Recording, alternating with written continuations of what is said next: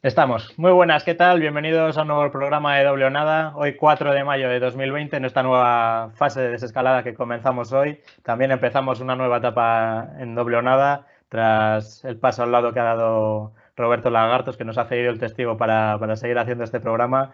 Desde aquí le mandamos un saludo porque por cuestiones personales y laborales tenía que tomarse un descanso.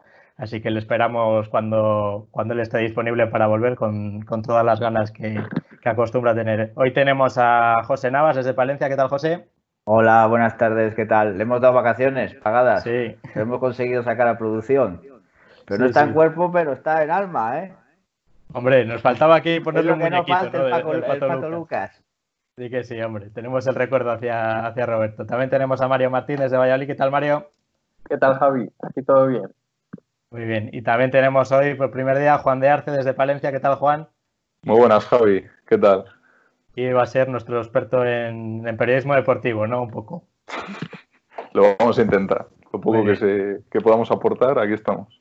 Y que sí, así estamos todos. Pues nada, hoy el primer tema, como sabéis, eh, los lunes hacemos lunes futbolero, como venimos acostumbrando en, en estas anteriores cinco semanas. Hoy empezamos la, la, sexta, la sexta semana de programa y el primer tema que está sobre la mesa es el acuerdo que ha alcanzado la, Real y el, y Athletic, de Bilbao eh, sobre eh, la final de Copa. ¿no? Han acordado que, que, quieren jugarla con público, a pesar de que vayan a sobrepasar esta fecha, el 9 de agosto, que había, fichado, había eh, fijado la, la UEFA como límite para jugar. Entonces, la séptima plaza, que en teoría iría para el campeón de Copa, pasaría al séptimo, que es el, es el Valencia, ¿no, Mario? ¿Qué nos puedes comentar como, como aficionado Che? Bueno, yo como aficionado, encantado. Todo lo que sea que el Valencia, que el Valencia se clasifique, a mí me, a mí me ilusiona. Sobre todo después de una temporada tan decepcionante en lo deportivo y ya no en lo deportivo, en lo, en lo propio del club, internamente. Se ha visto un Valencia que no tiene plan deportivo, un Valencia que está desestructurado, que no sabe muy bien qué hacer y darle confianza a Celades que creo que en un principio no la tenía y ahora se la ha ganado un poco, sobre todo después de, la clasificación en Champions, aunque luego pasó lo que pasó y Atalanta y nos dieron para el pelo, pero bueno, en ese momento creo que se la ganó, pero en Liga el, equipo no estaba haciendo méritos para ir a, Europa League, ni muchísimo menos a Champions, creo que no se lo merece y que si le llega es un regalo. Así que espero que, que, lo sepan aprovechar. Se están comentando muchísimos fichajes. Han hablado de Callejón, han hablado de, de pólvora arriba, de fichar un delantero y ver qué se hace con Maxi, porque tampoco ha rendido lo que se esperaba. Y Gameiro iba a salir, pero al final, bueno, siempre suenan mil nombres para Valencia. A mí Gallejón me gusta, pero no sé si, si también le puedes hacer un hueco. Creo que si fichas a Gallejón también tienes que decirle adiós a Guedes, un tío que te ha costado 55 millones, y, y ver qué pasa. Es que este es uno de los principales problemas que ha tenido el Valencia, desde la salida de Marcelino a principio de temporada, que ya sabemos cómo fue por los problemas con, la dirección deportiva, con la presidencia del club. Luego una temporada muy regular que tenía el Valencia muchas esperanzas puestas en, en Guedes y tampoco ha dado el, rendimiento esperado. Entonces, la gran esperanza del Valencia podríamos decir que era, era Rodrigo principalmente, ¿no? Sí, sí. Eh, ahora mismo el proyecto era Rodrigo y bueno, siempre como en segundo, pan, en segundo plano un poco parejo, que para mí es el mejor jugador del Valencia con muchísima diferencia. Lo que pasa que es el mejor cuando Parejo quiere ser el mejor y si no es uno más. Pero cuando Parejo quiere ser el mejor y quiere ser el líder, es el líder del equipo. Para mí, junto con Gabriel Paulista, que me parece que está bastante, bastante denostado aquí en España, se le ve como siempre es un carnicero y se hablaba incluso de que podía ir a la Eurocopa y bueno, la gente decía, no, es que ese tío solo da palos y tal. Bueno, yo creo que Paulista es un líder. Y es un tío que sabes que si hace falta se va a dejar todo por el equipo y si se tiene que abrir la cabeza se la abre. Y en el Valencia lo demuestra siempre. Pues yo creo que si le llevaras a la selección más, pero bueno, eso ya es otro tema. Y el Valencia al final has visto que en cuanto se te han ido los dos tíos que eran el proyecto, que eran Alemani y eran Marcelino, se te ha caído que no ha hecho falta más. Te has cargado a los dos tíos que estaban ahí y el proyecto se te ha caído. Una campaña que empezó mal, que la acabas cuarto, que le ganas un título al Barça, que encima juegas bien esa final de Copa, que la del centenario, que a la gente la tienes esperanzada, la Champions, pasa todo lo que pasa, al final empiezas la, la temporada ya, vamos. Creo que nadie tenía esperanzas de que, de que el Valencia pasara de Champions y aún así pasan. Y cuando pasan te meten cuatro. Es que al final es palo y palo y palo y palo. Y al final no, no se sabe qué va a pasar, porque tampoco la dirección habla nada, Anil Murphy riéndose de los aficionados, medios silenciados. Hay un medio que a mí personalmente para informarme del Valencia me gusta mucho, que es Tribuna Deportiva, y Héctor Gómez se llama el, que lo lleva, y se le silenció por ser crítico con Anil Murphy, literalmente. Se le prohibió la entrada en Mestalla, como si fuese un apestado. y al final, ¿qué haces? Pues enfrentas a la gente te salen los Prolim y los que quieren que se quede en Singapur tranquilito, pero solo ponga la pasta, porque la pasta la queremos también. Pero bueno, no sé, yo no sé qué va a pasar con el Valencia, la verdad. Es que me, da mucha rabia y me da mucha pena a la vez. Y por eso digo que es que casi no me gustaría ni que fuese a la Europa League. Es un regalo y no nos lo merecemos, pero ya empiezas con tres competiciones, a ver qué pasa, los fichajes, acabas fichando mal y te quedas sin defensas y te pintan la cara. Sé más cómo lo veis el tema este del Valencia, cómo, cómo veis el futuro del equipo, sobre todo teniendo en cuenta lo que comentaba Mario, que igual el año que viene se vuelve a ver inmerso en tres competiciones y el equipo no da la talla. Va a depender mucho de los fichajes, ¿no? Sí, mira, yo sobre todo este año también me llamó la atención el partido de Copa del Rey contra la Cultural, que sí que es verdad que se le ven ciertas carencias en algunos apartados del juego y a mí lo que me llamó muchísimo la atención fue la marcha de Marcelino, que para mí de verdad que es un entrenador que le considero infravalorado eh, en España. No se le ha debido poner a la altura a la, vamos, a la que realmente estaba. Y como que al Valencia le veo siempre en una especie de, de reconstrucción constante, de, año, de un año para otro. Y también tiene mucho que ver la directiva en eso que no acaba de afianzar un proyecto desde una temporada a la siguiente por ejemplo. José, cómo lo ves? Bueno, el Valencia yo creo que la afición de Valencia siempre ha sido mm, muy crítica con los entrenadores y, muy respetuosa con los jugadores. Eh, Peter Lim, aparte de lo que habéis dicho vosotros, eh, Peter Lim es el dueño del equipo y para bien o para mal, eh, si sale bien, pues bien, muy bien, pero si sale mal es el dueño y él puede llevarse los jugadores, tiene mediación de Méndez y todo eso, pues se llevará a los jugadores que tiene bajo su cuerda. Eso es normal. Que ese año coincide y tiene cinco jugadores buenos, pues, pues coincidirá que le salgan bien, pero claro, si después mete porque como tiene que ser de ese representante y, eso les tiene que meter en plantilla, pues igual no cuaja, no pasa como Maxi Gómez que decíamos antes, que a lo mejor, pues bueno, sí es buen jugador y eso, pero no ha rendido lo, necesario de que se esperaba del Valencia, vamos. Sí, a veces parece que prima un poco más el, proyecto económico, ¿no? Que el Limbel Valencia como un negocio, no como un equipo deportivo. ya lo que, le interesa es Lim ha nacido ahí en Valencia. Claro, Lim tienes un negocio si fuera, eso no hay que discutirlo. Eso es así. Y él va pues, pues o dinero o por sus intereses o por beneficios de otro tipo. Como el del Málaga, como otros, igual. Y al final. ¿Le salió bien al Málaga los primeros años? Pues eso, pero también era de gratis eso, porque tampoco era normal que el Málaga tuviera esas épocas de Champions y eso. Al final pasó lo que pasó. Interesaba más el puerto deportivo a, ese, al, al dueño, vamos, que, el, Málaga en sí. Al final es que el Valencia, el retrato, son las declaraciones aquellas que se hicieron cuando dio edades y demás, en las que dijeron que ellos querían un entrenador obediente que no querían un entrenador que fuese contra la directiva. Es que ahí estás retratando lo que quieres tú. Y cuando tú quieres hacer un proyecto serio, haces ciertas cosas como las que está haciendo Ronaldo ahora en el Valladolid, sin tener nada que ver con Valladolid Ronaldo.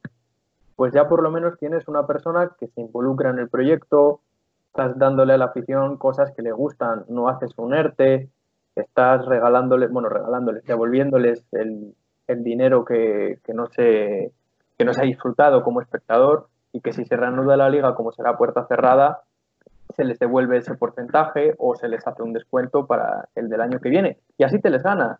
Y es lo que hay que hacer, porque al final el fútbol, sí, eh, es de Lima. Es que es de Lima el equipo. Pero la gente te va a ver. Y cuando tú tienes 50.000 personas en Mestalla, esas 50.000 personas quieren ver que el que está sentado arriba, pues por lo menos sepa quién está en el campo, quién es la gente, sepa un poco cómo se mueve Valencia y, sí, él puede hacer lo que quiera con su equipo y puede fichar un entrenador obediente y puede poner de titular todos los días a Kangin Lee, que el chico no es malo porque si no, no habría llegado donde llegó con Corea y no habría quedado mejor jugador del Mundial, sub-21, pero no deja de ser un chico y es un niño. Y, sí, al final tú vas a, coger chicos como Ferran Torres y como Kangui, los vas a explotar y los vas a vender por millonadas ese es tu proyecto, lo estás dejando claro. Pero luego no te asustes y te enfades cuando la gente se te ponga encima. Porque sí, es que es tu equipo. Pero es que luego encima parece que no, es que, joder, somos muy exigentes la afición del Valencia, es que pedimos mucho. Y bueno, no, yo no estoy pidiendo que ganen la Champions, ni muchísimo menos. Pero igual que no me pegue un meneo el Atalanta, y si ese partido en vez de acabar 4 acaba 6-0, no pasa nada, ¿eh? No, no, no es que fue un meneo. Tú veías jugar al Papu y decías, pero ¿por qué está siempre solo este tío? Y veías a Diacabi arrancar con el balón y decías, pero ¿cómo este tío puede ser profesional? Y al final es lo que tienes, es un proyecto que, es débil, se tambalea, se te cae un par de jugadores en la defensa y has perdido todo lo que tenías. Bueno, y volvemos al, tema del acuerdo entre las, entre las directivas del, del Athletic y de la Real. ¿Cómo lo veis? ¿Qué os parece que, dos equipos que, están ahí inmersos por la lucha en Europa, el Athletic a través de la final de, Copa y la Real que estaban puestos de Champions, renuncien a este premio ¿no? que, supone ganar la Copa? ¿Cómo lo veis? Yo creo que en este caso ha primado eh, el interés de, las aficiones, ¿no? que disfruten de la primera, de la primera final vasca en la Copa por encima de lo de lo deportivo, ¿no? Que es un gesto que, en cierta medida honra a las directivas de los clubes. ¿Cómo lo veis? Es que tú ponte como presidente de cualquiera de los dos equipos y después de la final soñada que llevaban viéndola desde cuartos de final que podría darse, diles ahora que a puerta cerrada. Es que se te echan encima. Y yo creo que a la afición le va a dar igual esperar o a finales de este año o 2021 porque es que para ellos vamos, lo más importante que tienen. Y les da igual la competición europea o renunciar a, creo que eran ya solamente por acceder a Europa League, el ganador le daban, eh, son 2,5 millones o algo así. O sea que también están renunciando a lo económico. José María. Sí, es, es, una actitud que, bueno, más para la Atleti de Bilbao que la Real, porque la Real en realidad, eh, si no entra en Champions, entra en Europa League igual. Pero bueno, si es un ingreso de dinero que ellos han preferido que sea que lo jueguen con su gente, no que sea puerta vacía y ir a Europa a, todo, a cualquier precio. Yo creo que además les honra, viene un poco como con lo que veníamos diciendo. El fútbol puede ser del dueño, del equipo, pero el fútbol es de los aficionados. Y, y estos lo han demostrado, que el fútbol es de los aficionados y que se les puede hacer felices con jugar un partido, porque es que los de, los de Bilbao están con la gabarra desde hace tres meses lista para ver si la arrancan. Llevan mucho tiempo sin jugar una final, la Real Sociedad también. El Atlético juega más finales, pero no, no las gana, por suerte o por desgracia. Y es que cuando tienes un partido y es un partido que no es lo mismo que si tuvieras que jugar la liga entera a puerta abierta con todos los días partidos, cuando tienes uno solo, al final yo creo que ese sí debería intentarse jugar, aunque sea con el estadio a la mitad de, capacidad y con las medidas, evidentemente, porque la salud es lo primero, pero debería intentarse jugar y que la gente pueda disfrutar de ese, ese partido, que es que además es un derbi vasco. Con un título en juego, además, que, que va a suponer Mm, de cara al futuro algo que echarle en cara al aficionado contrario. Aunque lo estamos viendo, que es un, es un sentimiento de unidad entre las aficiones vascas, lo que se ha creado también, ¿no? que, que les honra también querer jugar ese, ese, ese, título, pero luego de cara al futuro el que, el que gane ese partido va a tener ahí un arma, un arma arrojadiza siempre, siempre preparada contra el contrario. Los de Bilbao incluso comentaban que ya tenían la gabarra preparada, que para ellos era mucho mejor sacar la gabarra que, jugar la Europa League, porque es algo a lo que ya están acostumbrados, lo han jugado muchos años y para ellos lo que supone ganar un título es más que, que jugar una temporada en Europa donde igual es más difícil alcanzar el título, ¿no? Y es su competición. Claro. Es que al final para los del Athletic es que es su competición. Y, es, y sí, jugar en Europa es bonito, como lo que comentaba antes del Valencia, está muy bien. Pero ya te metes en tres competiciones y el Athletic ahora mismo no tiene una plantilla fuerte como la tenía con, Llorente, con Llorente y todos estos jugones, este año de Bielsa. Tienes una plantilla buena, pero una plantilla, vamos a ser honestos, una plantilla que no está preparada ni para luchar en Europa ni para luchar por la Champions, desde mi opinión. Y, yo creo que vamos, por lo menos cuando tienes el regalo de poder jugar tu final, la Copa del Coronavirus, que ya la pueden hasta poner nombre, cuando la tienen ahí, vamos, yo intentaría jugarla a 100%. Sí, sí. Bueno, pasamos al siguiente tema que, queríamos tratar hoy. Es el tema del futuro de las grandes ligas, ¿no? Cada uno parece que está tomando unas decisiones también en función de, las restricciones que hay en cada país. Por ejemplo, en Francia ya han dicho que, no se va a jugar más, que está declarado campeón al PSG. No sé cómo veis esto. ¿Creéis que, sería factible en otros países? Porque yo creo que ahora mismo, si dan al Barça ganador en España, se monta una guerra. ¿eh? A mí, mira, lo primero hablando de la liga francesa, yo tampoco estoy muy de acuerdo con lo que han hecho. Que seguramente al 99% que la hubiera ganado el PSG, sí, pero tienes al Marsella detrás con 12 puntos y creo que quedaban 30, 30 puntos en juego. El fútbol no son matemáticas. ¿Quién te dice a ti que no puede pasar, vamos, cualquier milagro? ¿Que es lo normal que lo hubiera ganado el PSG? Sí, pero tampoco yo, de mi modo de ver, no me convence. Sí, además el PSG ha llamado a los jugadores para empezar a entrenar dentro de un par de semanas con vistas a jugar la Champions en, en agosto y las, y las dos copas que quedan pendientes también en, en agosto en, en, el país francés. No sé cómo veis esto de que no les den ya vacaciones, ¿cómo lo veis? Hombre, a mí me parece extraño que, que, se, eh, que paren la liga en Francia y ellos sigan preparándose para jugar la Champions son dos competiciones de fútbol igual, ellos, vamos, no sé, tendría que seguir y acabar la liga francesa y seguir la Champions o cortarlo todo. además es que da la sensación que el PSG siempre está como un poco por encima del bien y del mal. Como que siempre pueden hacer lo que ellos quieran hacer. Y da la sensación con todo, con los fichajes, con todos esos movimientos en Francia. Ahora llegan y lo que decía José, se paraliza la liga pero ellos siguen entrenando a su bolo para jugar la Champions. Y, sí, la ganarán, ¿eh? pretemporada de un mes para, para, jugar la Champions. Claro, y llegarán, llegarán como motos porque vienen descansaditos y entrenados de un mes y la ganarán y ganarán las copas y seguirán como siempre. Pero que al final parece que pueden hacer lo que les dé la gana. Y, que ganen la liga, como decía antes Juan, por, por estar ahí primeros, pues mira, a mí me gusta más el sistema que han hecho en Holanda. No hay campeón liga inválida, no se acaba de la liga, pues. Se declara nula. Exactamente. Es que el PSG también es parecido a lo que el Bayern lleva haciendo en Alemania años y años. Que parece que es la liga del Bayern y detrás van todos los equipos. Pues aquí lo mismo. Sí, además es que esos dos equipos además siempre se les nota la falta de, competición propia que tienen, porque luego llegan a Europa y no están al nivel competitivo físico que tienen el resto de equipos. Y el PSG ya, pues por si acaso, se ha puesto a entrenar para que no les pase, pero es que a mí me parece un poco, un poco ridículo que un equipo por el mero hecho de estar primero ya se le dé por campeón.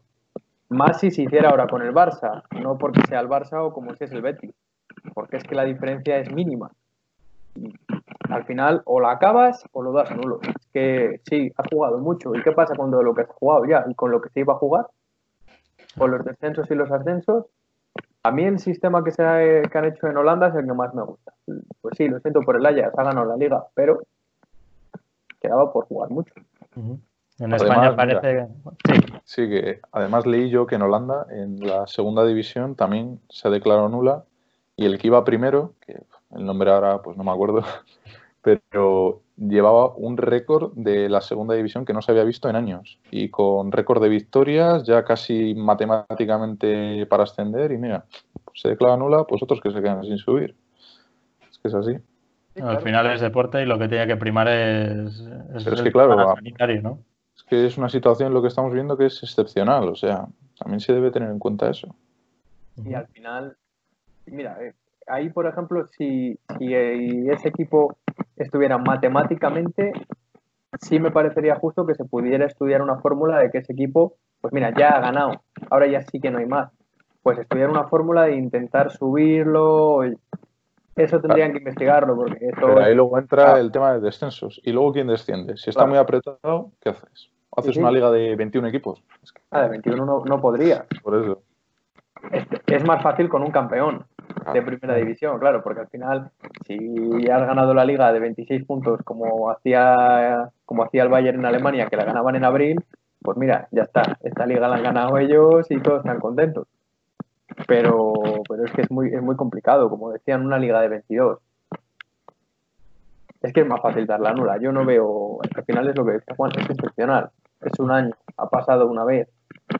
Pues mira, vamos un poco a guardárnosla todos y a envainarla y a ser un poco responsables. igual no todo es el fútbol. En relación con esto, también en Inglaterra nos encontramos con la situación del Liverpool, que también sacaba, pues creo que veintitantos puntos al, segundo clasificado, pero nos encontramos con el mismo problema, que no está matemáticamente ganada. Entonces, eh, el Liverpool, eh, su principal interés era acabarla y ya eh, definitivamente ganar la Premier.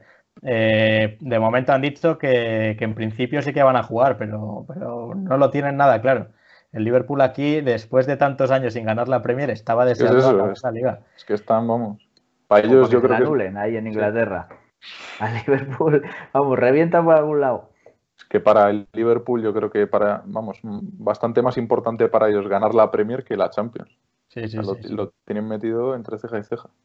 Sí, el sistema que habían comentado en Inglaterra era el de jugar en estadios neutrales sin público, a puerta cerrada, y sin dar los datos de dónde se iba a jugar a los aficionados para que no se congregaran en los alrededores de, los estadios. ¿Cómo veis esto? Porque, claro, en una época como vivimos eh, la actual, en la que se sabe todo y si no se sabe, se va a saber a los 10 minutos de que, el, de que el autobús del equipo salga del hotel de concentración, esta medida parece un poco descabellada, ¿no?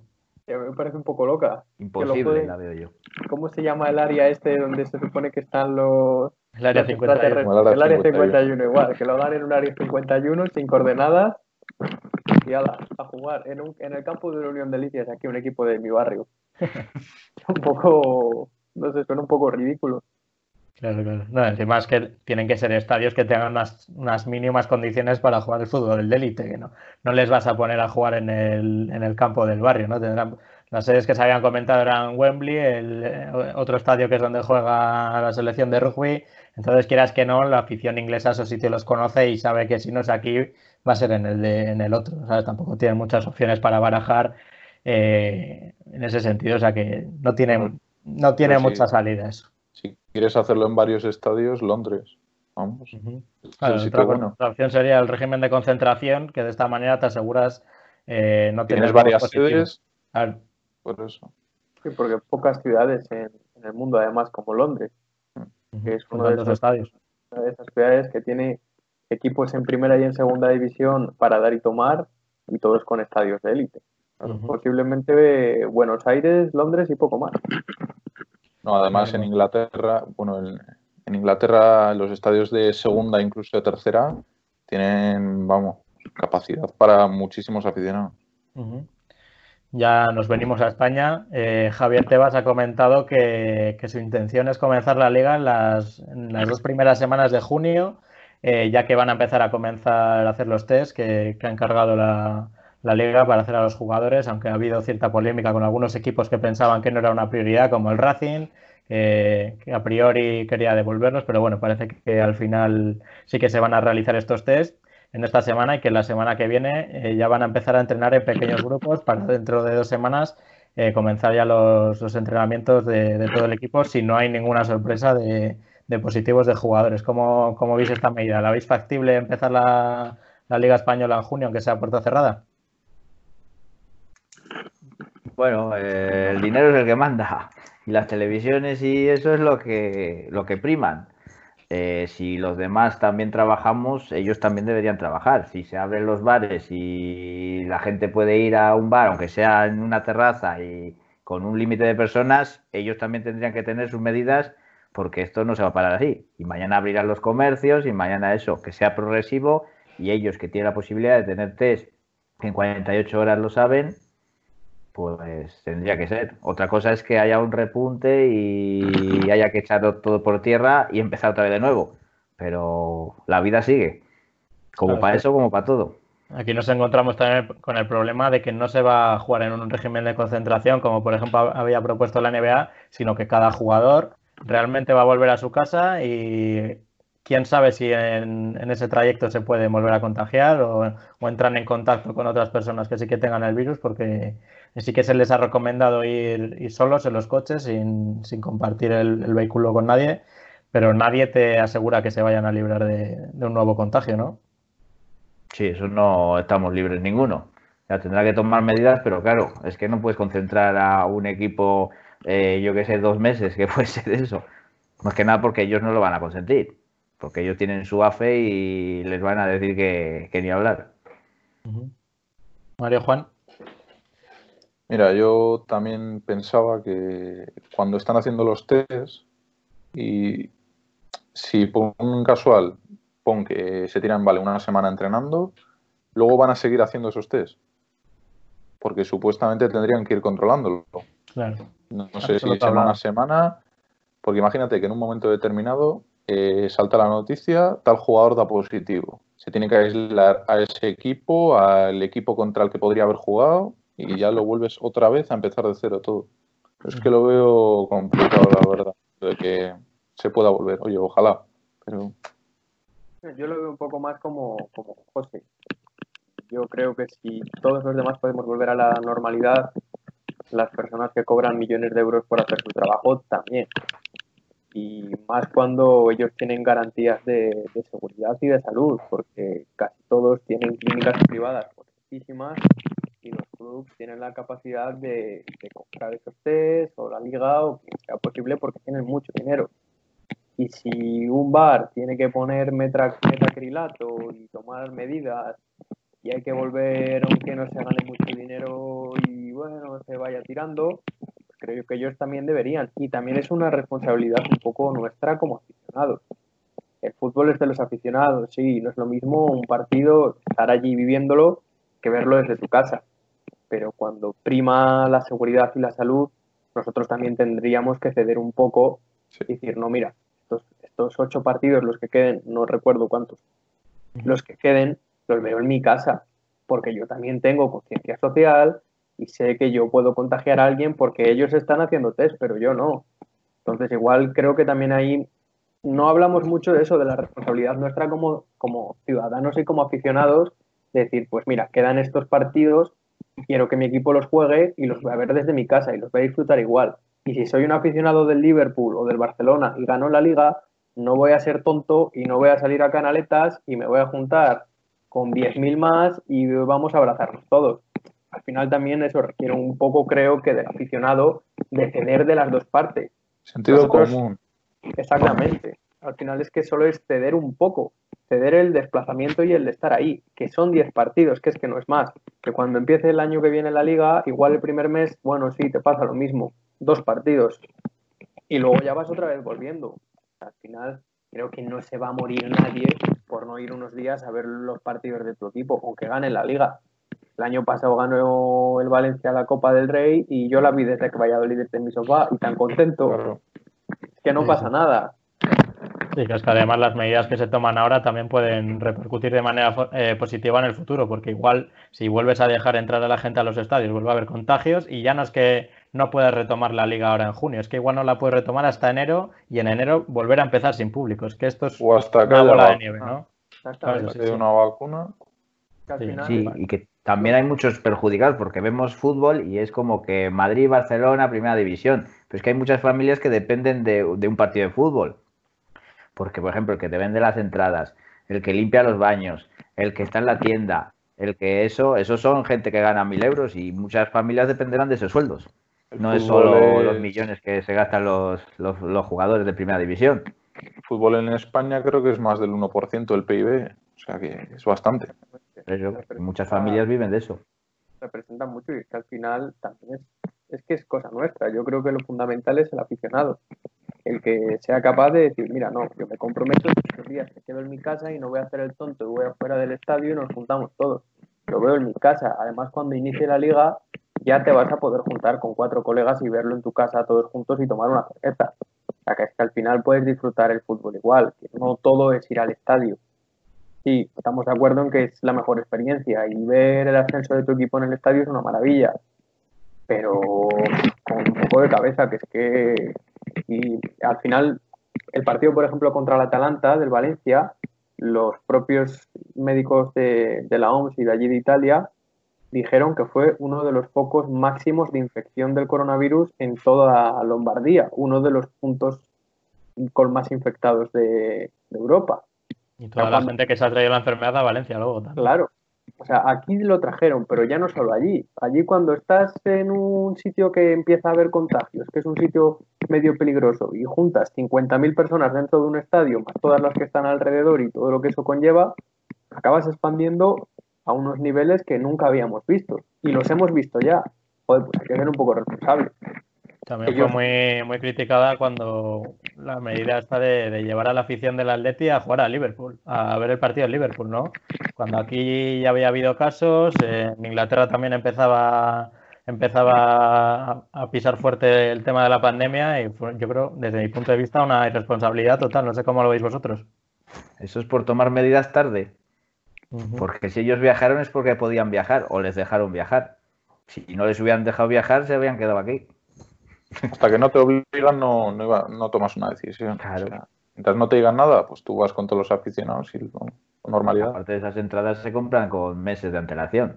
O bueno, meses a lo mejor no, pero bueno, semanas o así, sí. No, no, sí, más luego el hotel allí, todo. El hotel y todo eso. Y que además en ese momento las noticias que teníamos aquí es que era una gripe porque yo me acuerdo que además era justo que salía Lorenzo Milán en la tele desde Milán y decía, no, hombre, si esto es una gripe y la gente es muy exagerada, yo iba a ir a, Atalanta, a Milán, que al final se jugaba ahí en vez de Bérgamo. Y, yo iba a ir con unos amigos, lo teníamos todo mirado y al final dijimos, bueno, vamos a quedarnos pues si acaso tal, pero nosotros creíamos que era una gripe, o sea, al final no fuimos por cuestión de, bueno, por si acaso, no porque pensáramos que nos íbamos a morir. Y mira cómo acabó todo. Que al final no, no, no piensas, porque no vamos a ser cínicos, no piensas, uff, de la que me salvé, no. Pero, pero es que al final dices, joder, ya tenemos ese ejemplo. Vamos a quedarnos en casa, por favor. Vamos a, ver el fútbol con los colegas, que dentro del mes, cuando empiece la liga o empiece la Champions, porque yo creo que alguna competición va a empezar, es que me parecería rarísimo que ninguna de las grandes ligas ni la Champions empezara pues vela desde tu casa. Digo que no pasa nada por juntarte con tus colegas, tomar unas cervezas o unas Coca-Colas y comerte unos kikos. ¿Cómo veis? diciendo sí, de lo de Valencia, que no sé si fue esa misma semana que también el Valencia Basket fue a Milán a jugar mm, contra el Armani Milán y también a la vuelta periodistas infectados. Sí, fue todo un despropósito de decir, ¿qué, está pasando? ¿Qué estáis haciendo? Y Burgos también tuvo un problema. San Pablo Burgos de baloncesto tuvo también un problema con ahí en Italia. Vino aquí el equipo italiano y no quería jugar, no sé qué. Es cuando Peñarroya ya saltó y dijo, estuvimos nosotros en Italia y nos abrazaron y no sé qué, no sé cuál. Y han venido ellos, han estado por Burgos, han ido a la piscina y tal, y después no quieren jugar, que si quieren jugar, que si no quieren jugar. Sí, sí, ya estando en España, primero dijeron que no iban a jugar, mm, eh, en teoría se iba a dar por, por ganadora a San Pablo Burgos, que iba a pasar de ronda, y me parece, no sé si fue el día antes o pocas horas antes de jugar el partido, dijeron los italianos que sí que querían jugar, y ya era cuando ya estaban saliendo noticias de un poco de la gravedad del asunto, y era el, San Pablo Burgos el que ya decía que no quería coincidir en la pista con ellos, o sea que al final ha sido un jaleo, un jaleo a, a gran escala. No sé cómo veis también el tema de los ERTES, de que equipos eh, con, muchos beneficios esté planteando ERTES. Eh, eh, muchos jugadores se han quejado también, incluso algunos ha habido que decían que no querían colaborar ni donar parte de su sueldo, que ellos se iban a decir cómo invertir este, este dineral que ganan en, donarlo a, las organizaciones que ellos consideraran. Incluso ayer ha salido el, el entrenador del Rayo Vallecano, Paco Gémez, diciendo que un club como el Rayo Vallecano, que se había cogido en estos días alerte, que no entendía cómo un club que ganaba 20 millones al año se tenía que, acoger a una medida de este tipo cuando de sobra podía pagar el sueldo de, todos los empleados que tiene a su cargo. ¿Cómo lo veis este tema? ¿Creéis que a pesar de ser grandes empresas eh, deberían de tener derecho a esta medida o creéis que pueden subsistir con sus propios medios, ya que en las buenas sí que, sí que se benefician de ello, igual en las malas también, ¿no? ¿Quién se anima primero? No, bueno, que claro, cada uno con su dinero hace lo que quiere y el jugador tiene un contrato firmado, igual que todos nosotros tenemos un contrato firmado y tenemos que cumplir. Pero claro, eh, se tiene que dar cuenta que no es una burbuja, ellos no viven en una burbuja. Y igual que os he comentado antes, de que no es lo mismo el, el máximo, el que más cobra de un club de primera división, que puede ser 15 millones, al que está recogiendo las botas, que a lo mejor son 600 euros. Entonces, claro, si le metes un ERTE a esa gente, el 70% de 15 millones no es lo mismo que de 600 euros. Entonces, eh, hay que estar un poco, hay que echar una mano a todos y, bueno, ellos que, viven en un en un estatus superior a los demás, pues hombre, porque pierdan un 30%, pero ayuda a los empleados, porque un club de primera división igual tiene 300 empleados, que eso, esa gente pues ganará 600, 1000 euros, 1200 por ahí. Entonces, eh, claro, a un sueldo de 1000 le quitas el 70%, pues se quedan 700. Y si tiene que tirar una familia de ahí, sin embargo, si a uno de 10 pues, le quitas 3, pues bueno, se queda con 7 todavía. Hay que tener un poco de solidaridad y ver cómo estaba la sociedad. Lo que sí que destaco son pues, los jugadores que de verdad, bueno, en el caso del fútbol, los que toman conciencia y dicen, mira, todos a una, la plantilla, nos bajamos el sueldo y con lo que nosotros nos bajamos, pues mantenemos a la gente que está trabajando en el club, ya sean persona, personal del estadio, etcétera. O sea, a mí eso me parece bien. además yo creo que aquí lo que, lo que demuestra toda esta situación un poco un problema estructural de, pagarles millonadas a los jugadores y ver que luego no responden cuando tienen que responder. Y, al final es que eso lo que deja al descubierto son las carencias. A mí los, no me gusta, amo el fútbol, pero no me gusta todo el mundo del fútbol moderno, de los grandes sueldos y, las grandes... Pero no gusta quién, quién, maneja el fútbol, ¿no? Claro, o sea, al final que lo mueva el dinero y que chavales de 22 años, bueno, o de 35, es que me da igual la edad, ganen esas millonadas, es que me parece una salvajada. Y al final lo que demuestras cuando vienen mal dadas es que a ellos les da igual, que lo que decía José, que viven en su burbuja. Y sí, al final es que lo ridículo y, y lo malo es que tenemos que destacar a los pocos que sí que lo hacen bien. A los pocos que dicen, no, mira, hombre, joder, que aquí tengo un señor que todos los días me corta el césped y le van a joder el puesto de trabajo a él. Igual yo que cobro 10 millones o uno, no me importa tener 500 mil, o sea, porque no hace falta irnos a Cristiano Ronaldo y a los que cobran 10 millones de euros. El que cobra un millón, que en el fútbol no es una salvajada. El que cobra 100 mil euros al, al, año, que tampoco, vamos, eso es de los que menos. El que cobra 100 mil euros al año puede vivir con 60 mil dos meses, que no se le está pidiendo que se baje el sueldo toda su vida. Se le está pidiendo que se baje el sueldo un poco, un tiempo, dos meses. No, yo, mira, también lo que iba a decir, que se está hablando, vamos, se habla de los equipos de primera, pero es que hay equipos de segunda, segunda B, tercera, que son empresas, al fin y al cabo, o entidades que viven al día. Y con todo esto, cada día que no, no pueden abrir el estadio, que no entrenan, que no juegan partidos, es que están perdiendo dinero y muchos de verdad van a quebrar porque no tienen ni un ingreso. Viven al día, totalmente. Al final parece que el único beneficiado ha sido el Real Madrid, que está adelantando las obras del Bernabéu y que incluso ha dicho que si se retomaba la liga iban a jugar en el Di Stéfano. O sea que... sí, eso lo ha dicho también el Barcelona y el Atlético Madrid. en el, estadio y en el Cerro del Espino. Bueno, mira, del Madrid. Vale, puerta cerrada, pues total, más barato le sale. Del Madrid, el que se criticó mucho fue a Cross por las declaraciones que hizo de que él se negaba a bajarse el sueldo. Bueno, luego él argumentó que se le había entendido mal en la entrevista, que...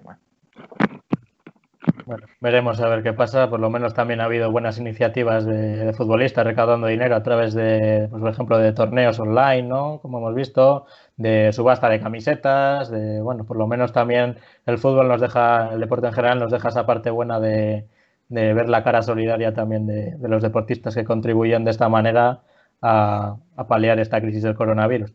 Y ahora pasamos ya al tema de, los fichajes, que parece que, ya es junio, parece que ha llegado ya el mercado de verano con, casi dos meses de antelación. Ya el Marca tiene creada su, ventana de fichajes como, como, nos tiene acostumbrados en verano. Eh, ¿Cómo lo veis esto? ¿Creéis que esto es el único recurso que tienen los, diarios deportivos para, sacar adelante esta situación? Porque es que no hay noticias deportivas. Lo estábamos comentando antes de grabar, que este igual es el único recurso que tienen, empezar esta campaña de marketing eh, con un par de meses de antelación para, para seguir vendiendo, ¿no? Hay que vender periódicos. Como no hay otra cosa, pues eso es lo más recurrente, que fichajes de no sé qué, de fichajes de no sé cuál. Al final, cada equipo, yo no sé si va a fichar a 40 jugadores. Pues el humo, el humo que se empieza a vender normalmente en junio o julio, pues ahora ya lo tenemos desde ahora. Mira, yo, ¿Habéis oído alguno así de, renombre que os haya llamado la atención? Yo por lo que más me informo que es últimamente el Valladolid, el, jugador que se está intentando fichar media Europa, Salisu. Media Europa, bueno, sobre todo el que se habla con mucha fuerza últimamente, el Atlético de Madrid, que ha presentado varias ofertas y de Inglaterra, también algunos equipos como el United, que la cláusula creo que son 12 millones de libras, que fichaje entre comillas barato para el rendimiento que está dando, que además creo que es el jugador con no sé si es más intercepciones de toda la liga, 20 años pues la perla ahora mismo. Sí, el Atleti había planteado una fórmula igual de dejarle cedido un año en Valladolid, dependiendo de la, situación de Mario Hermoso, me parece. Yo no sé si creéis que se van a seguir viendo estas altas cifras de fichajes como hemos, como hemos visto en los últimos años, o creéis que esta burbuja se va a pinchar un poco a raíz de la, de la crisis del coronavirus, porque yo no sé si va a haber clubes que sigan dispuestos a pagar 80, 90 millones por jugadores que hace unos años igual valían 20 o 30 como mucho. No, eso, eso este año no va. Este, este, año lo que va a pasar son cesiones. Cesiones porque aparte los, equipos que tienen que han pedido un ERTE o eso les van a mirar los, el gasto en fichajes. Eso lo he leído yo. De hecho, ciertas federaciones, de, no solo de España, de algunos países, han recomendado a los clubes repescar cedidos y plantear la temporada que viene con lo que ya tienes y algunos cedidos que puedan venir y como mucho también subir canteranos. O sea, porque los valores de los jugadores con el coronavirus han bajado y bastante, los valores de mercado. Igual esto es lo único bueno que nos deja el coronavirus, ¿no? Que se pinche esta burbuja, porque es que eh, nos movíamos en, cantidades que ya parecían inabarcables. El fichaje de Mbappé, que iba a ser este año o el siguiente por el Madrid, se hablaba de cifras igual de 300 millones, es que parece, parece increíble, ¿no? Cuando Zidane en su tiempo costó 50 millones que de por sí es una barbaridad. Está muy inflado todo ya. Sí, tantos otros, porque es que al final pagas ya 100 kilos por cualquier bono. Hablando ya un poco en plata, porque yo me acuerdo cuando el fichaje de, Marcial por, el United eran, no sé si fueron como 80, 90 millones, por un chaval de 19 años que no se sabía tampoco cómo iba a salir y visto a día de hoy es que casi te dices, joder, 80 millones, bueno, tampoco es tanto un chico de 20 años, juega bien, es rápido, y es que al final ahora lo pagas por cualquiera. Todos valen dinero, pero bueno, una barbaridad. Guedes vale lo mismo que Zidane. Más, yo creo que más. Sí, posiblemente. Paco Alcácer vale por ahí, André Gómez, que eran fichajes que antes hacías cualquier equipo por 20 millones. De los pocos que se han mantenido en esa órbita, Cross y Isco, cuando se hicieron. El resto ya ¿Qué creéis que ha contribuido más a inflar esta burbuja? los derechos televisivos que, parecen sobre todo en, Inglaterra unas cantidades estratosféricas o la entrada en, los clubes de proyectos igual árabes o asiáticos que, inyectan una gran cantidad y que hacen que esta inflación todavía se incremente más o igual una combinación de ambos? ¿Cómo, cómo lo veis? Yo creo que es un poco de las dos cosas. La Premier, para que saques tú a un jugador de la Premier, tienes que soltar mucho dinero, ya no solo de, en el traspaso, sino en la ficha del jugador para que te venga para acá. Y después, claro, el, árabe antes era el Madrid y el Barcelona. los jefes. Ahora ya el jefe son otros. La Premier es que en general a mí me parece que está muy inflada. Sobre todo jugadores ingleses de allí que salen al extranjero, tienen un cartel como de que son tremendos jugadores que en Inglaterra, oye, pueden rendir bien, pero luego se ve que salen de las islas y muchas carencias. al final es que es un poco de todo, porque te juntas con grandes derechos televisivos, cada vez más dinero de patrocinios, de grandes marcas, todo lo que contribuye, al final se va pinchando y que llegan grandes jeques y, gente del, mundo de los negocios sin, grandes conocimientos en lo que es investigar mercados, porque al final fichaban como un poco a dedo. Llegaban, veían lo que les gustaba y decían ese, y vamos a dar mucho dinero, al final el dinero es iguala y ya está. En China ahora han puesto han puesto una ley en la que los futbolistas extranjeros no pueden cobrar más de no sé cuántos millones son exactamente, pero bueno, en torno a los 5 millones de euros creo que era. Una burrada. Sí, en China es que se les fue de la mano por completo, o sea, una barbaridad. Y ya no tanto el precio de los fichajes, sino que lo que les pagaban a ellos. el sueldo, el sueldo ahí. Los fichajes eran caros, pero rara vez pasaban los 50 millones de euros, que es una burrada, pero bueno, en precios de mercado ahí estaban. Pero claro, los sueldos de Jackson Martínez, de Gaitán, de Bacambu, jugadores mediocres, o sea, buenos jugadores aquí, pero jugadores mediocres. Bacambu no es una estrella, ni muchísimo menos, y estaba cobrando minerales aquí.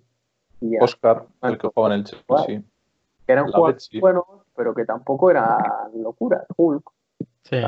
Incluso el caso de jugadores jóvenes que parecía que podían tener una, una buena proyección en Europa y que directamente decidían tirar su, su carrera, se iban a Asia, cobraban la millonada y quizás en un futuro volvían a Europa, pero ya con, los bolsillos llenos. Por ejemplo, hemos visto el caso de Yannick Carrasco, ahora que ha vuelto a Europa después de, su paso por China, y, pero ha vuelto igual con una cara un poco cambiada, ¿no? igual con algún millón de más en el, en el banco. Bueno, el tema de Carrasco yo creo que no fue cosa de jazz, cosa de representantes intermediarios o cosas de esas. Él yo creo que no quiso irse a China, pero, pero igual los derechos suyos los tenía el, el Wanda este. No sé, al final, a mí no me parece mal lo de este tipo de leyes con, con controles salariales.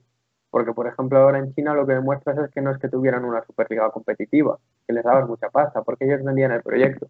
No es que estamos haciendo una Superliga China muy competitiva, con mucho nivel, en cuanto has puesto un tope salarial para los jugadores extranjeros, que puedes poner para todos, porque allí evidentemente se pone porque los jugadores chinos todavía no tenían el. Pero si era un marco común para jugadores europeos, para jugadores tal, demostrarías que hay mucha gente que de verdad está por el dinero. Y no solo en China, aquí, y en proyectos que no les gustan y que van por lo que van, evidentemente. El de China fue muy claro porque, por ejemplo, Bacambú y Carrasco fueron los primeros en decir que me voy de aquí. Yo, ¿qué, hago yo en China aquí si no puedo cobrar lo que cobraba? Y mira dónde está Carrasco ya. Bacamú creo que al final no salió, no estoy seguro, ¿eh? Creo que se quedó al final, sí. Ah, se quedó. Pero, pero más de uno volverá, ¿eh? No tardando. No tardando. En cuanto entre en vigor aquello, vamos que se vuelve. Habrá que le haya gustado, pero... El último, mira, el último caso así de dinero árabe, el del Newcastle que van a invertir un jeque, una millonada bastante considerable, que se habla de que van a fichar también a, Pochettino. A Bale se había comentado también que querían igual. Mira, y en un artículo que leía yo se decía que los árabes se están lanzando a, o a comprar clubes o a meter pasta en, en, en el fútbol o en otros deportes porque el petróleo se les está acabando de aquí a 50 años igual ya no hay reservas de petróleo en Arabia Saudí. Entonces se están metiendo a todos los ámbitos, entre ellos el fútbol. Veremos a ver cómo evoluciona este mercado de fichajes veraniego. Igual la opción más clara es recurrir a, jóvenes promesas, como estaba haciendo el Madrid en, estos últimos años, o también al, trabajo de cantera. Y aquí el papel de los ojeadores es muy importante, ¿no? Porque cada año sí que es verdad que se descubren nuevos eh, jugadores que, parece que van a dar un gran rendimiento en el futuro. Y eh, aquí en, este caso podríamos hablar de jugadores como Camavinga, que se está hablando mucho del jugador del Ren, suena para, grandes equipos como el Real Madrid. El caso de Haaland, que ha hecho una, gran temporada en, en Alemania, le ha fichado el Borussia Dortmund y parece que igual puede, puede volver a cambiar de equipo en este verano. ¿Cómo veis esto de, este tema de fichar eh, jóvenes promesas? ¿Creéis que, puede salir Rana a invertir tantos millones por un jugador que no se sabe a qué nivel va a rendir en un grande? ¿O creéis que es una buena opción si, si, luego, si luego rinde por encima de lo esperado invertir las cantidades que sí que, se están pagando? Bueno, cada vez se ficha. cada vez se fichan más jóvenes, porque mira el Xavi Simons este del Barcelona cómo se fue por dinero. Y es un niño, en realidad. Eso es, eh, bueno, pues acertar, como acertaba Monchi cuando estaba en el Sevilla, y acertó y hizo un plantillón. Con Sergio Ramos, Batista, eso que le saldría todo por, yo qué sé, por 10 millones a lo mejor, y después lo vendió todo por, por ciento y pico. Yo lo, también. Lo que veo con las jóvenes promesas es que también, si te pongo de ejemplo al Madrid, que parece que va a Brasil y cada jugador que ya destaca un poco ponen 50 kilos por él, y eso tampoco me parece mucha inversión, sinceramente. O sea que luego, mira, te sale un jugador como Vinicius, que a mí la verdad me parece muy bueno. Así que pues tiene fallos y tal, pero es que es un chaval, o sea, tiene mi edad. y ahí está el tío. Pero sí que viene bien. Yo creo, mira, si haces como el Borussia, que te fijas en Haaland y tampoco pagaron demasiado según está el mercado. A mí Haaland sí que me parece, de verdad, un delanterazo que puede cumplir, pero en cualquier equipo grande. Pero Haaland tiene mucha letra pequeña, ¿eh? A ver, a ver, cuéntanos eso. letra pequeña. Haaland eran 20 millones, pero el padre ha pedido 12 o no sé cuántos, y el, representante que es Mino Rayola, el que llevaba a Ibrahimovic y todo eso, no sé si se llevaba también otros 20 millones. Y en dos años creo que se puede salir a cualquier club, a cualquier club por 75 millones. Igual ahora con esta o sea que es, un empujón para que por eso no se, ha ido a otro equipo más grande. Ha ido al Borussia para que juegue y, explote. Pero mira, por ejemplo, también si hablamos de joven promesa, Jovic, el mejor delantero joven prometedor de Europa. Y en el Madrid este año, pues muy poco. También ha tenido en contra un poco a Zidane, ¿no? Porque ahí sacar a Benzema del 11 es muy difícil y yo creo que Jovic con oportunidades sí que podría rendir al nivel que ha rendido en Alemania. Pero es, que, la afición del Madrid lo que pedía es un tío que te volviera a meter goles y Jovic lo era, yo creo. Vamos, delantero puro rematador de Europa, de lo mejor que había, o el mejor en ese momento, el año pasado. Ya, pero en el Madrid es muy difícil jugar. Exactamente. Un chaval de 20 años tiene, ¿no? Por ahí. Sí. eso, eso, pues, si el Jovi se hubiera ido a un equipo de mitad de la tabla, pues a lo mejor sí, había metido veintitantos, treinta goles. Y le había pasado como al Jalán eso. En el Sevilla. Bueno, por Sevilla, por ejemplo. al final no te hace falta ir a mitad de tabla. te vas al tercero de la Liga Española, tercero, cuarto, quinto, a cualquiera de esos que están ahí en el Atlético de Madrid, ya siendo o sea, un equipo que acaba de echar a Liverpool, por ejemplo, bueno, acaba, no, parece que acaba, pero hace, tiempo ya. Yo creo que Jovic sería titular en el Atlético de Madrid. En el Atlético de Madrid ahora mismo está jugando Morata medio gas, Costa eh, Diego Costa que está medio cojo, Está para arrastre ya. Y Jovic es un, chaval de 20 años que además es, serbio, es de estos que, que cada vez que salen se comen el césped yo, le veo titular en un equipo así. En el Valencia, por ejemplo, a mí me gusta más Jovic más Gómez. En el Sevilla los delanteros que tiene me parecen bastante flojos. Mariano también es muy buen delantero, ¿eh? Mariano también. Al final, fichar a los jóvenes es lo que tiene, que tienes que saber qué equipo es elegir. El Borussia es perfecto. El Borussia es perfecto. es, equipo joven por excelencia es el Borussia. Mira Jadon Sancho. Jadon Sancho me parece ahora mismo, eh, de los jóvenes que hay, posiblemente me parezca el mejor me parece, pues, es que no sé si, sería pero es que Mbappé yo creo que ya está fuera, ¿eh?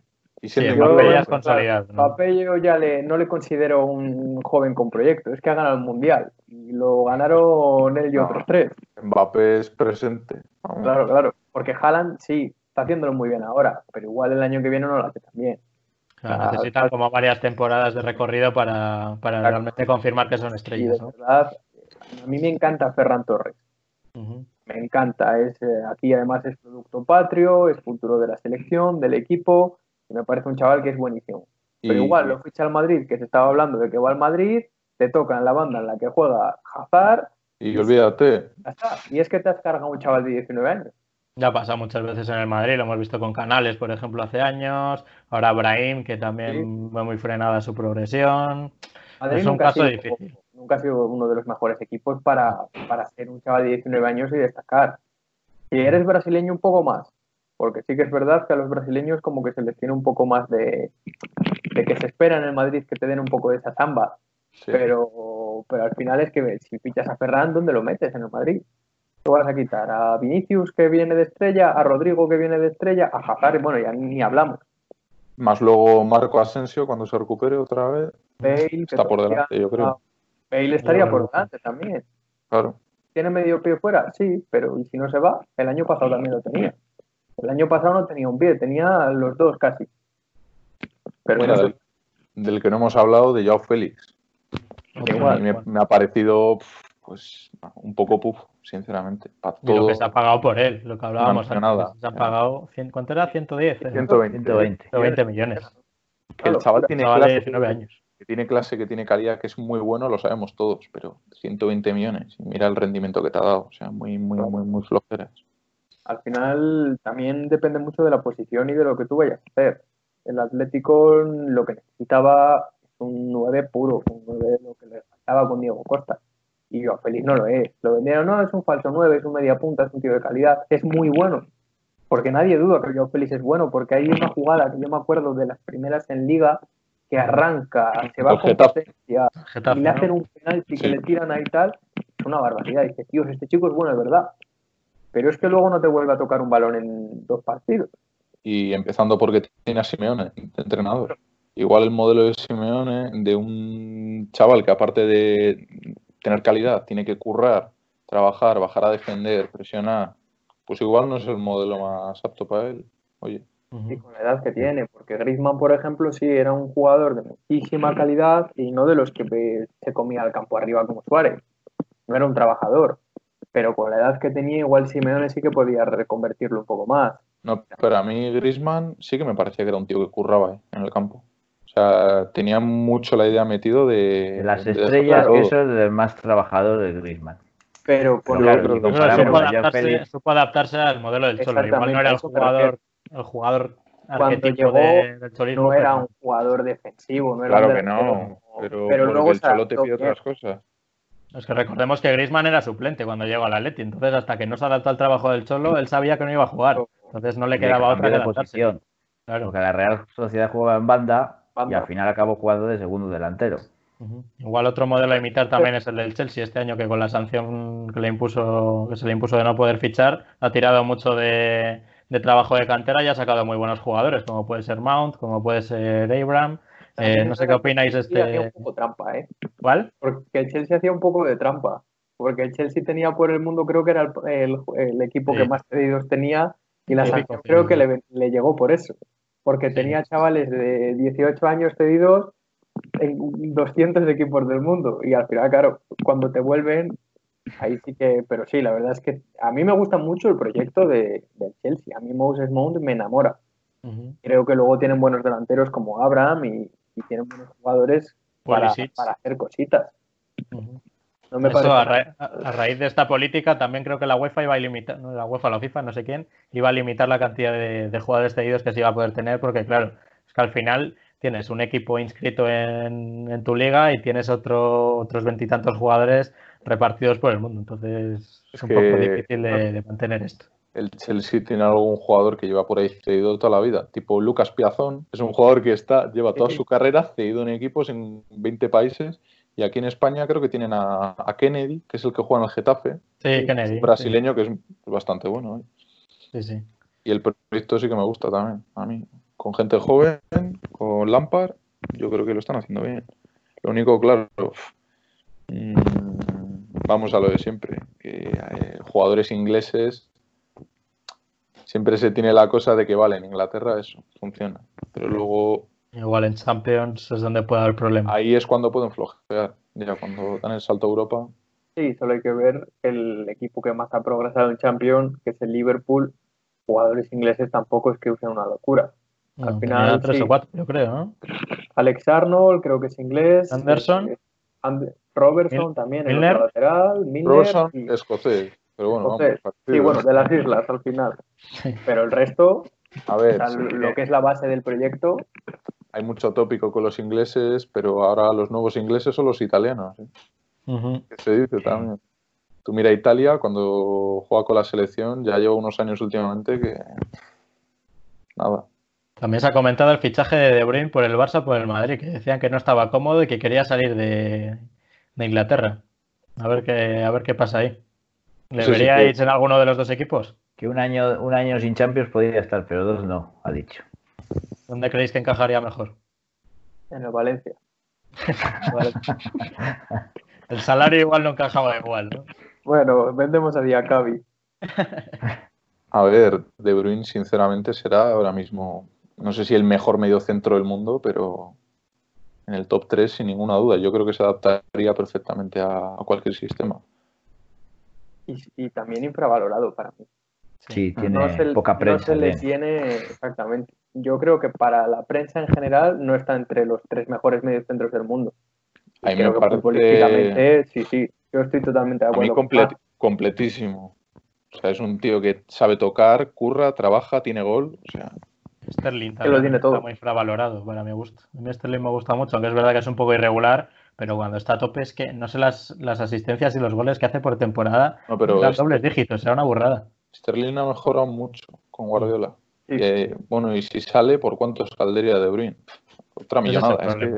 También el tema del Brexit tenemos que tener, tener pendiente. Había muchos jugadores que no tenían clara su continuidad a raíz de este tema, así que no, a ver cómo acaba esto, porque el Brexit también, recordamos que se ha retrasado su aprobación o su entrada en vigor hasta que, hasta que pase todo el tema del coronavirus, igual fácilmente se vaya a 2021. Así que eso afecta también. ¿eh? Veremos a ver cómo acaba la situación. Así que nada, pues yo creo que vamos a dejar por aquí el lunes futbolero para que nos quede algún tema que comentar la semana que viene, porque no tengo yo claro que vaya a haber muchas, muchas noticias nuevas de aquí, de aquí a una semana. Así que bueno, muchas gracias a, a todos por, por, estar en este primer programa de la nueva temporada. Juan, José, Mario y nos vemos mañana con trataremos un poco el tema económico de nuevo, a ver cómo va a afectar las nuevas fases que, está proponiendo el gobierno a, las empresas, el tema de los ERTES y traeremos a, expertos en la materia para, tratar este tema. Como decía Roberto, sed felices pero moderadamente. Nos vemos mañana. Hasta luego. Hasta luego.